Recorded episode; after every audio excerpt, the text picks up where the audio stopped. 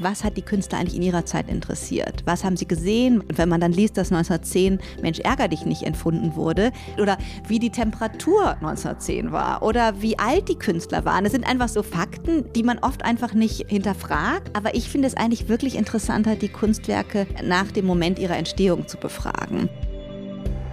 Willkommen bei Die Sucht zu sehen, dem Griesebach-Podcast. Alle zwei Wochen sprechen wir hier mit Menschen, die etwas in der Kunst oder über sie zu sagen haben.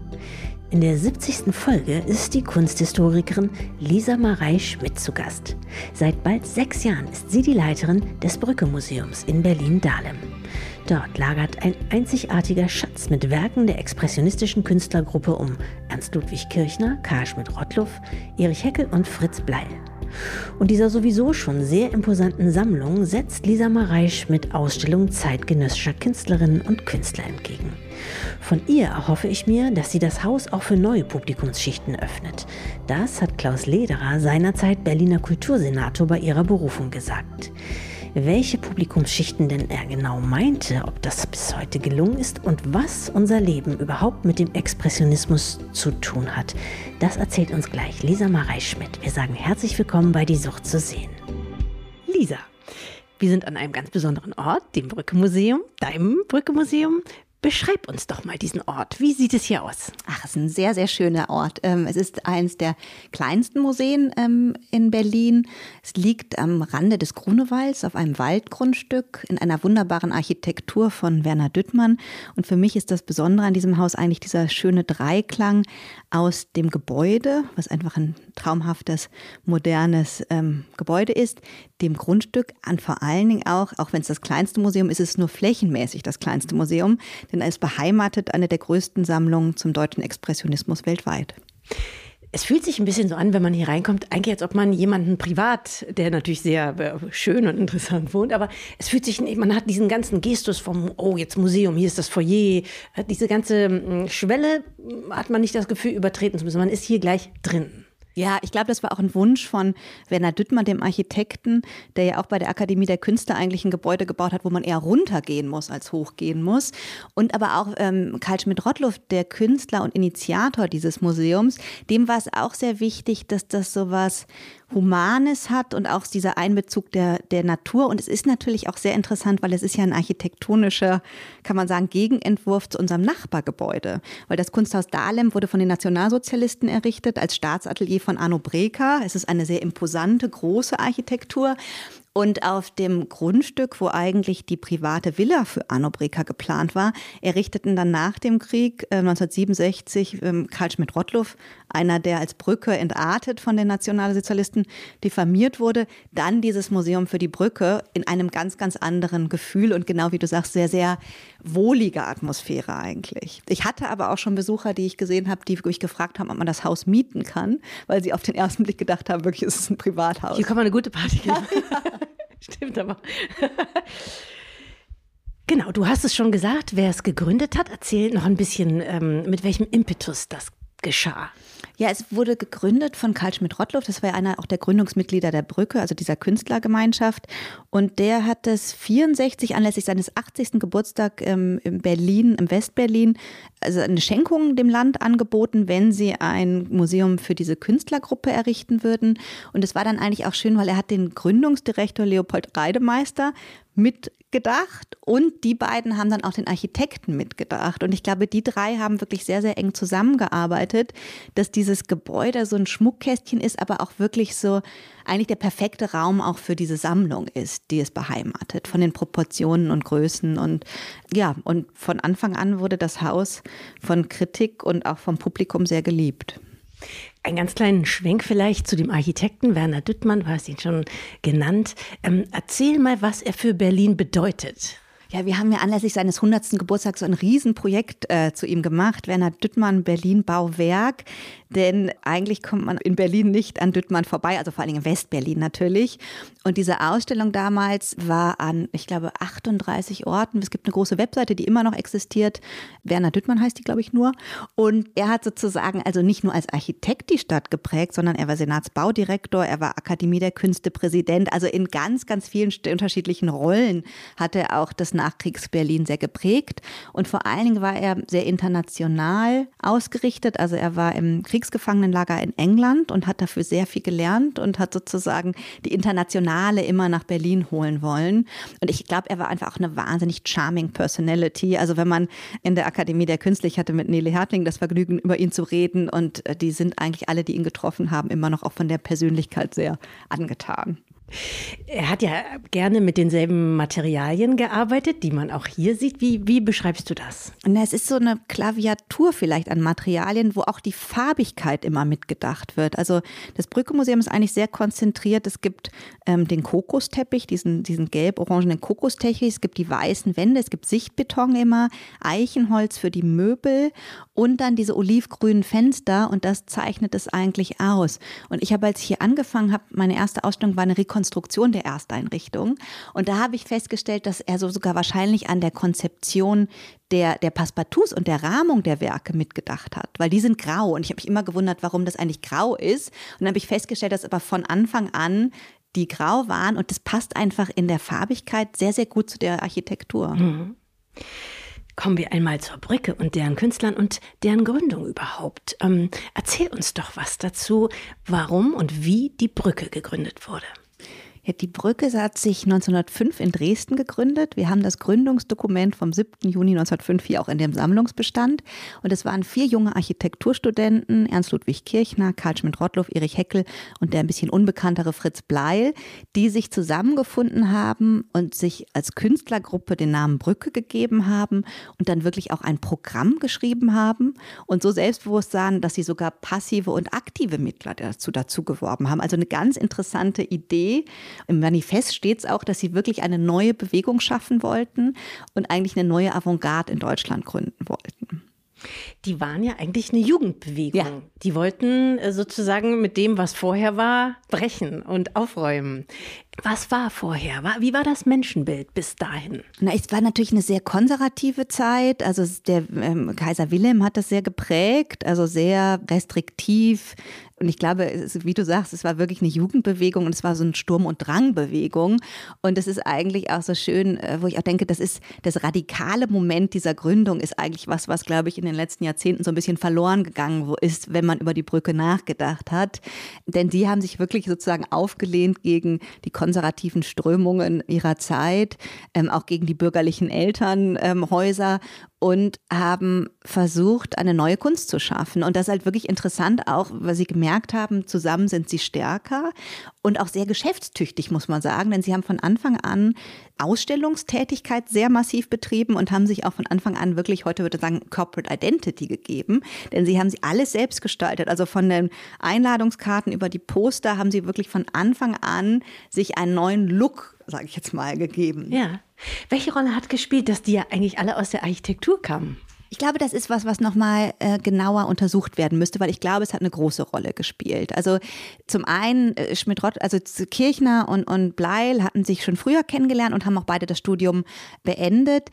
Heckel und Schmidt-Rottluff kamen später dazu und dann sind sie sozusagen 1905 gestartet. Die Gruppe gab es ja nur bis 1913, aber dieser Beginn in Dresden war wirklich geprägt von also auch so einem gattungsübergreifenden Denken kann man denken. Und das hat natürlich in der Architektur, denkt man ja ganz anders über Räumlichkeiten und ähm, also was alles Kunst sein kann, als in der bildenden Kunst es damals noch der Fall war. Und wenn man dann später die Ateliers sieht, wie die die ausgestaltet haben, also wie sie auch Möbeljahr geschaffen haben, wie sie Textilien geschaffen haben, da denke ich, dass da viel aus der Jugendstilbewegung des Architekturstudiums eigentlich sich in den Werken findet.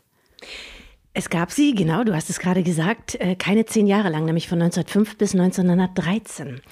Was genau macht sie denn so oder hat sie äh, so einflussreich gemacht in dieser kurzen Zeit? Sie waren halt der, der Anfang des Expressionismus und sie waren die erste Künstlergruppe und das ist interessant. Ich habe drei Ausstellungen gemacht, wo ich nochmal so zentrale Jahre angeschaut habe. Das eine ist sozusagen 1905 der Beginn, das zweite 1910 diese Hochzeit des gemeinsamen Arbeitens, weil es wirklich auch so war, dass sie eine Zeit lang einen Stil gemalt haben und man in diesem 1910 eine Zeichnung von Heckel und Kirchner fast nicht unterscheiden kann. Also auch dieses gemeinsame Motiv im Künstlerischen und dann 1913 1913 war die letzte Ausstellung, wo sie sozusagen auseinandergehen. Sie ziehen dann nämlich 1910, 11 alle von Dresden nach Berlin. Es kommen andere Themen in ihre Kunst. Die Großstadt, in der Großstadt verliert man sich auch stärker. Und dann kommt es halt zum Bruch 1913. Und das Schöne ist eigentlich für die Gründung des Geschicht des Museums noch, dass sie nicht im Guten auseinandergegangen sind. Also einige von denen hatten ihr Leben lang nicht mehr Kontakt zueinander. Max Pechstein. Ja, oder, oder auch, also Kirchner hat ja, ist ja dann auch in die Schweiz gegangen und hat mit den anderen so gebrochen, aber dass Schmidt-Rottluff dann sozusagen 50 Jahre später ein Museum für diese Gemeinschaft errichtet und dann auch von den anderen Künstlern wieder Werke für diese Sammlung anschaut, finde ich irgendwie auch was sehr Schönes. Stimmt. Welches sind die bevorzugten Motive gewesen von der Brücke?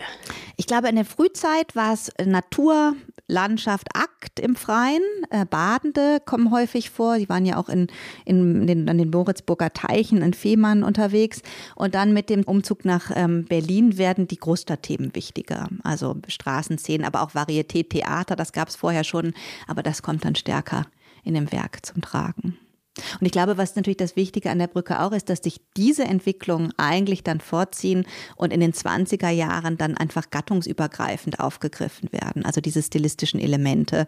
Und dann ist es ja letztlich der Expressionismus der letzte kann man sagen, Exportschlager Deutschlands, was die Kunst angeht. Also wirklich Architektur, Film, Mode, Theater, das sind alles diese Einflüsse, die die Brücke eigentlich begonnen haben. Gerade haben wir es kurz gesagt, Max Pechstein hatte eine besondere Rolle. Er ist nämlich rausgeworfen worden von den anderen. Erzähl uns doch mal, wie das kam. Naja, Mix Pechstein, äh, da haben sich ja alle äh, auseinander. Also ich glaube, dass das, er kam ja später dazu und war der Einzige, der auch Kunst studiert hat und war am Anfang aber wirklich auch so ein ganz treibendes Mitglied oder lange Jahre. Und der hat aber dann den ähm, sozusagen den Fauxpas begangen, dass er in einem anderen Kontext ohne die anderen ausgestellt hat, was natürlich auch schon so ein bisschen die Befindlichkeiten zeigt. Er war dann, hat ja auch die neue Sezession gegründet andere Künstlervereinigung. Eine neue Künstlervereinigung, auch wieder so ein Aufbruch gegen die alte Sezession, also genau das gleiche Motiv eigentlich. Und, ähm, und hat dann da ausgestellt, aber ich glaube, zu dem Bruch wäre es eh gekommen. Das war ja nur kurz bevor diese Chronik erschien, die Kirchner, wo Kirchner sozusagen die Kunstgeschichtsschreibung der Brücke vorgenommen hat und die anderen Mitglieder ihm vorgeworfen haben, dass er sich zu sehr selbst als Leiter oder als, als Vorbild oder als, als sozusagen, also dass die anderen ihn kopiert hätten und daraufhin kam es zum Bruch. Ich finde es ja erstaunlich, dass die überhaupt so lange zusammengearbeitet hat. Wenn man Künstlerinnen und Künstler kennt, dann ist es ja, also sind das ja schon sehr starke Individuen und dass die überhaupt es geschafft haben, so lange zusammenzuarbeiten, in einer Manier zu arbeiten. Und man merkt es ja dann auch in den Werken, welche unterschiedlichen Richtungen, die dann auch nach dem ähm, Bruch sich weiterentwickeln. Welche Rolle spielen denn apropos überhaupt Künstlervereinigungen in der, also kunsthistorisch gesehen? Ja, Welch, haben, haben die eine ähnliche Durchschlagskraft gehabt oder ist das eigentlich singulär, was die Brücke bewirkt hat?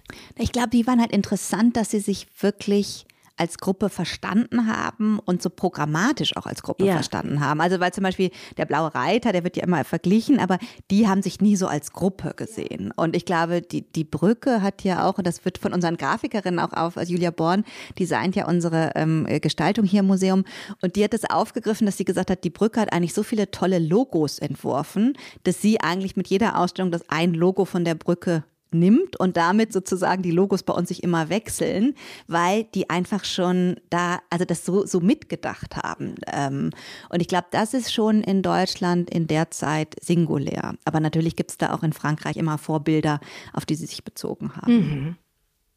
Du bist seit dem 1. Oktober 2017 die Leiterin hier des Brücke Museums. Zu deinem Antritt hat der damalige Berliner Kultursenator Klaus Lederer gesagt, von ihr erhoffe ich mir, dass sie das Haus auch für neue Publikumsschichten öffnet. Das ist ja, ähm, setzt ein bisschen unter Druck, oder? Wenn man sowas hört oder, oder dich nicht? Ich fand, das war eine sehr schöne Aufgabe, muss ich sagen. Ähm, denn ich komme aus der zeitgenössischen Kunst und hatte das Gefühl, dass der deutsche Expressionismus so sehr in der deutschen Kunstgeschichte einzementiert war, aber doch in den letzten Jahrzehnten immer sehr, also sozusagen auf eine Art rezipiert wurde. Und natürlich auch, also und, und ich fand das eigentlich, und ich habe gesagt, es ist irgendwie, wie kriegt man das hin, dass diese Sammlung wieder für uns mehr zu unserer Gegenwart und auch zu einer jüngeren Generation spricht. hat mich eigentlich eher herausgefordert als äh, und ich fand es wirklich eine schöne Aufgabe. Und wie kriegt man das hin? War, genau, du sagst, es ist einzementiert oder eingebaut in die deutsche Geschichte. Wie ähm, schlägt man da die Brücke zu, zu der Gegenwart? Also was hat das mit unserer Gegenwart zu tun? Warum ist es wichtig heute für uns? Das ist so eine Leitfrage, finde ich, die ich immer an historische Kunst stelle. Also ähm, für jeder Sammlung, mit der ich arbeite. Und ich finde, es gibt halt sehr unterschiedliche Antworten auf diese Frage. Und es spiegelt sich wahrscheinlich in dem Programm, was wir hier machen.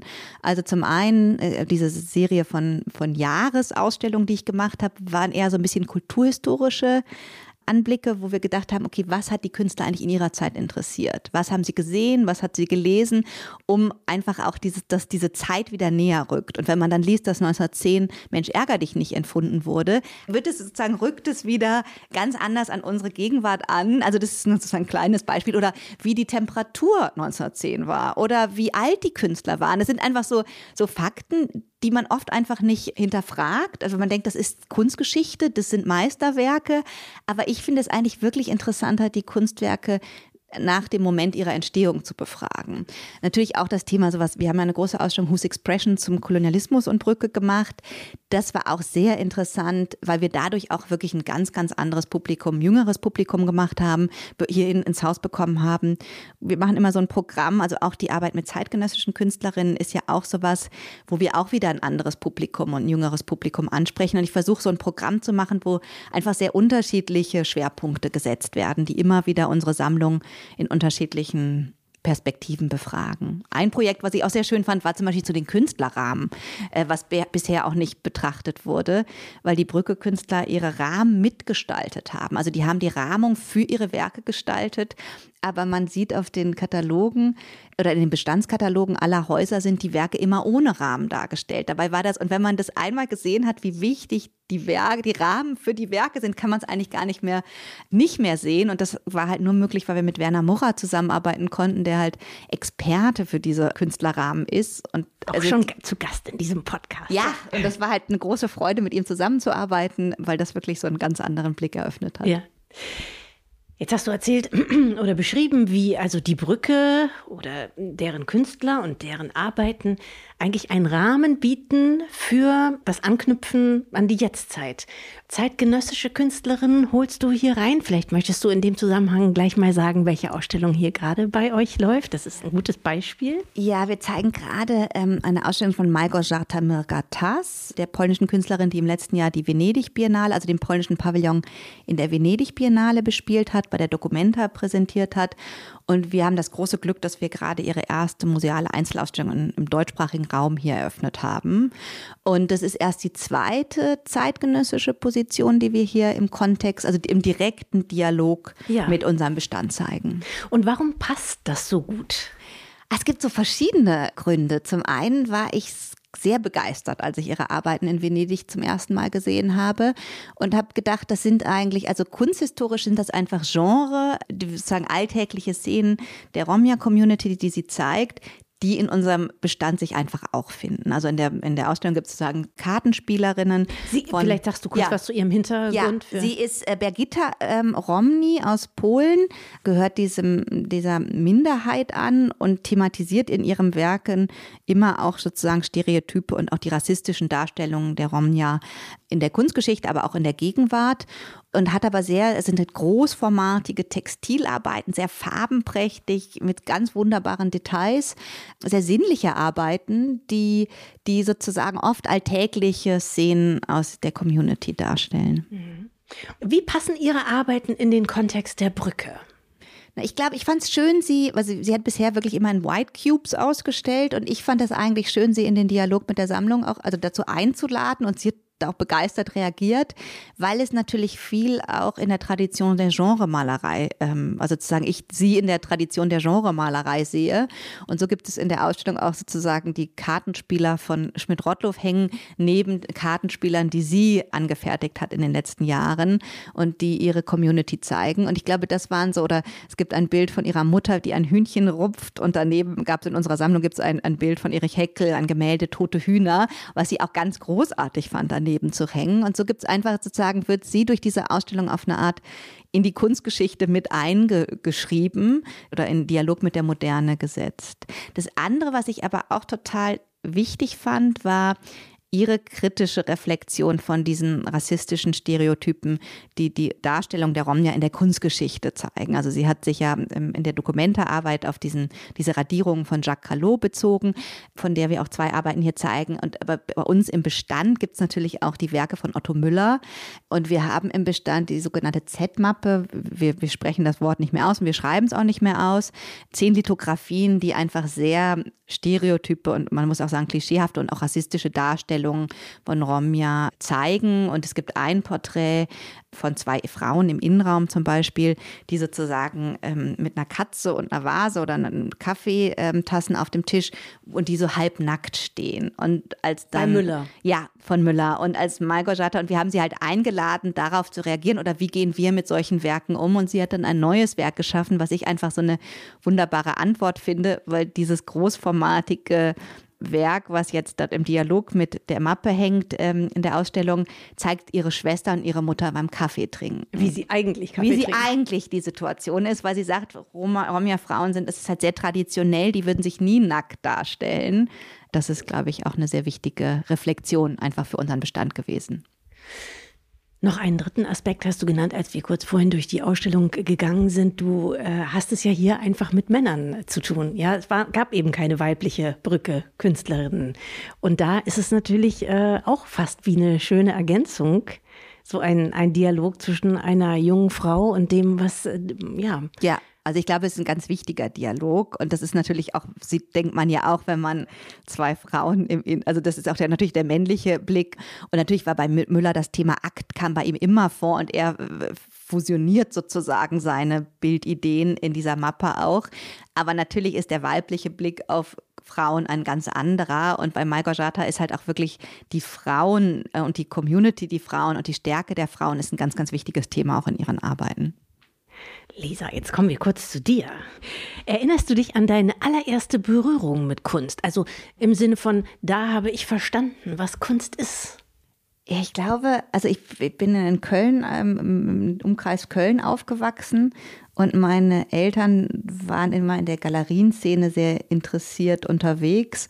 Und deshalb bin ich als Kind immer mitgeschleppt worden auf Ausstellungseröffnungen und so weiter. Und ich glaube, ich fand. Das war ihr Hobby. Ja, genau, das war ihr Hobby. Ähm, und ich fand dieses, also ich, ich glaube, ich mochte von Anfang an die ästhetische Erfahrung von Kunst und die sinnliche Erfahrung von Kunst und gleichzeitig aber auch Kunst als als sozialen Raum zu erleben, weil das waren halt immer diese Eröffnungen, fand ich, habe ich wahnsinnig genossen und ich fand die Kunst, also ich, manchmal konnte man ja was anfangen, manchmal nicht, aber ich fand, das war als so ein ganz inspirierender Kontext. Mhm. Und erinnerst du dich an ein Bild, was dich besonders ähm, beeindruckt hat oder ins Grübeln gebracht hat? Ja, es war ehrlich gesagt bei uns zu Hause im Wohnzimmer. Äh, mein Vater hatte von Urs Lüthi eine Arbeit gekauft, eine Fotografie.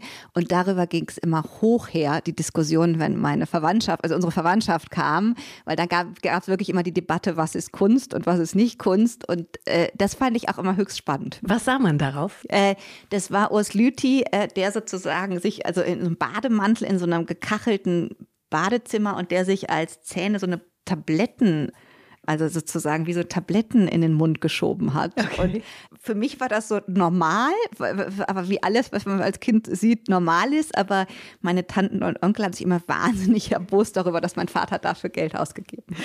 Das wollte er wahrscheinlich gerade, ja. ja. dass darüber diskutiert wird. Seit wann wusstest du denn, dass Kunst mal deinen Berufsweg bestimmen würde?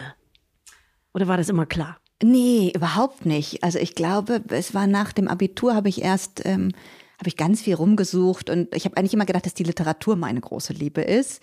Und dann hat aber schon mein Deutschlehrer gesagt, die, du liebst es zu sehr, um es zu studieren. Und das hat sich dann auch so ein bisschen bewahrheitet. Oh, was für ein schlimmer äh, Spruch. Äh, ja, und deshalb habe ich dann verschiedene Praktika gemacht. Ich habe dann irgendwie Theater probiert und das war es dann auch nicht. Und dann habe ich ein Praktikum im ICA in Boston gemacht und war irgendwie total begeistert von der Arbeit und von dem Umfeld und, und habe gedacht, das wäre ein Traum, das zu machen. Aber unser, im, im, ich habe in Marburg angefangen zu studieren, hat der Professor in der ersten Vorlesung auch gesagt, sie wissen, dass sie alle keinen Job mit diesem Studium finden.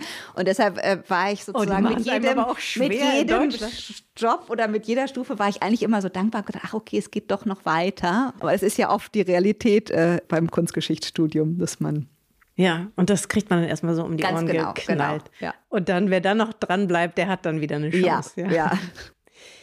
Jetzt haben wir in diesem Podcast ja, äh, Lisa, immer zwei Fragen, die wir jedem Gast stellen. Die äh, erste wird ein bisschen schwierig sein für dich, denn die lautet, welches ist dein Lieblingsmuseum? Da würden wir jetzt einfach mal der Fairness halber das Brücke-Museum ausklammern, mhm. weil natürlich ist das dein Lieblingsmuseum. Ja. Aber als Gast, als Besucher, welches ähm, findest du unglaublich schön und möchtest du immer, immer wieder besuchen oder ja, hat dich unglaublich beeindruckt? Na, ich glaube, es ist, wirklich äh, was ähnliches wie das Brücke-Museum. In der Naturnähe ist das Koller-Müller-Museum ist eins, aber ich glaube, in den letzten Jahren fand ich das Louisiana doch noch ansprechender und äh, vor allen Dingen auch in dieser Le Lage direkt am Meer und mit diesem Kinderhaus, was ja fantastisch ist, muss ich glaube ich sagen, dass das mein Lieblingsmuseum ist. Das ist, glaube ich, in der Top Ten unangefochten. Ja, es ist einfach auch immer ein traumhafter Ort, es zu besuchen. Ja. Letzte Frage, Lisa. Wenn ich dir jetzt ein Kunstwerk schenken würde, eins deiner Wahl, du könntest es nehmen und für immer äh, für dich behalten. Ich glaube, das ist eine schwierige Frage. Ja, total. Ich war gerade in der Vermeer-Ausstellung im, im Rijksmuseum, deshalb würde ich wahrscheinlich sagen, die Milchmarkt von Vermeer aus okay. dem Rijksmuseum nachvollziehbar, Lisa. Ist für alle Zeiten, äh, kann man sich das anschauen. Ja. Sehr schön, Lisa. Ich danke dir für dieses schöne Gespräch. Ja, herzlichen Dank fürs Kommen. Das war die Sucht zu sehen mit Lisa Marei Schmidt. Wir bedanken uns fürs Zuhören, freuen uns schon wieder auf unsere nächsten Gäste und natürlich auf Sie. In zwei Wochen neu auf gresebach.com und überall, wo es Podcasts gibt.